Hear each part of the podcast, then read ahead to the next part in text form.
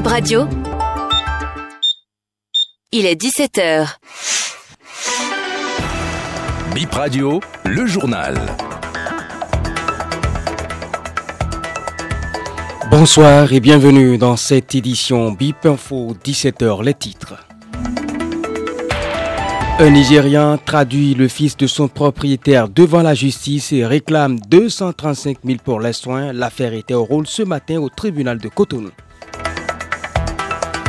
Première édition des Jeux de l'Association des comités nationaux olympiques d'Afrique à Lomé au Togo, le Bénin face à la Côte d'Ivoire depuis 16 heures.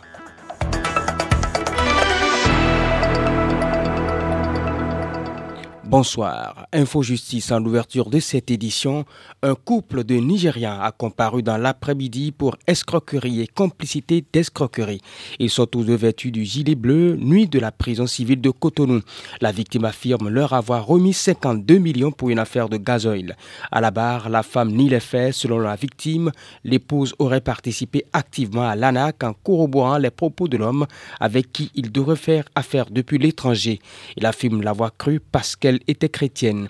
Il lui aurait également remis en main propre une somme de 3 200 000. L'avocat de la femme plaide la, la mise en liberté provisoire de sa cliente.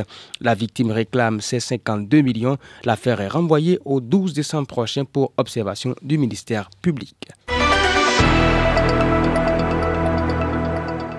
Deux hommes, dont un Nigérian, ont comparu ce matin au tribunal de Cotonou. Le Nigérian affirme avoir été battu par le fils de son propriétaire. Il réclame 235 000 pour ses soins, son téléphone de 200 000 brisé dans la bagarre. Le fils du propriétaire, un gendarme, affirme qu'il n'y a eu aucune altercation entre eux et raconte sa version des faits. Selon son récit, ils ont eu un antécédent de deux ans de loyer impayé ayant conduit à la condamnation du Nigérian au tribunal de commerce de Cotonou. Le fils du propriétaire affirme qu'il a tout simplement tenté d'interroger le locataire sur un écart de langage envers ses parents. Agression verbale ayant déclenché une crise d'hypertension chez sa mère de 90 ans. Le ministère public trouve que l'affaire manque de clarté et requiert 50 000 francs d'amende contre les deux. L'affaire est renvoyée au 23 janvier 2024. Journée mondiale des sols, c'est tous les 5 décembre. Des sols sains sont indispensables à la biodiversité et à la production de nos denrées alimentaires. Plusieurs facteurs concourent à la dégradation des sols au Bénin et une campagne pour sensibiliser afin de parvenir à des systèmes agroalimentaires durables.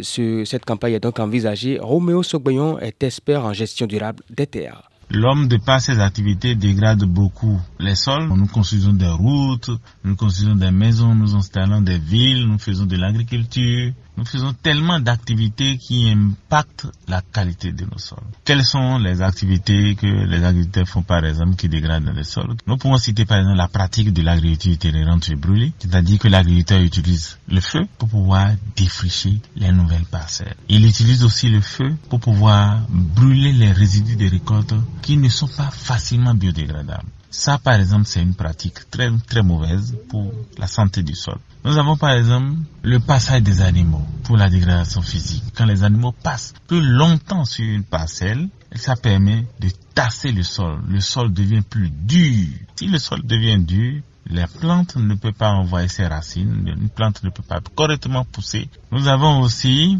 l'utilisation de la mauvaise mécanisation. Il y a des, machines qui ne sont pas adaptées en réalité à nos sols, les grosses machines qui, de par leur passage, contribuent à dégrader le sol. Et ces machines, il y en a qui ne sont pas très bons pour le, le labour de nos sols, qui creusent très profondément le sol pour pouvoir le retourner et le labourer. Ces machines ne sont pas très bons. Donc, il va falloir que les agriculteurs choisissent les bonnes pratiques pour pouvoir travailler le sol. Et parlant maintenant de cette question orale avec débat enregistré au secrétariat particulier du président de l'Assemblée nationale le 22 novembre dernier, elle porte sur la situation des dialysés. Dans la question adressée par le député Aruna Isiaka et 19 autres du Parti Les Démocrates, plus de 400 malades sont morts à cause du refus de la prise en charge par l'État entre 2019 et 2021. Le gouvernement répondra à la préoccupation de ces députés. Edmond Amoussou, président de l'Association des dialysés, joint par BIP Radio sur la question, apporte d'autres éléments d'appréciation. La situation des dialysés n'a pas changé. La situation est restée telle depuis 2019 où la prise en charge a été coupée à tous les patients sauf les personnes qui sont fonctionnaires de l'État. Toutes les autres couches de la population sont laissées carrément à la mort. Si quelqu'un n'a pas les moyens d'acheter les kits pour faire la dialyse, il meurt simplement. Alors que la dialyse coûte au bas mot 100 000 francs par séance, il lui en faut deux par semaine. Les deux séances font 200 000 et il lui faut faire la dialyse à vie. Donc c'est une situation qui vraiment nous dépasse. En novembre 2022, il y a un décret puis un arrêté instituant un ticket modérateur de 20% pour la prise en charge de tous les patients à l'intérieur qu'à l'extérieur du pays. À l'avènement de cet arrêté interministériel signé du ministre de la Santé et du ministre des Finances, nous avons rencontré le ministre de la Santé pour mieux comprendre si l'arrêté là concernait les dialysés. Il nous a dit oui, que tous les béninois sont concernés par l'arrêt. Alors, nous lui avons dit, nous avons besoin que la dialyse soit exemptée de cet arrêté. Nous avons formulé un recours gracieux en sa direction, mais nous n'avons pas reçu de réponse.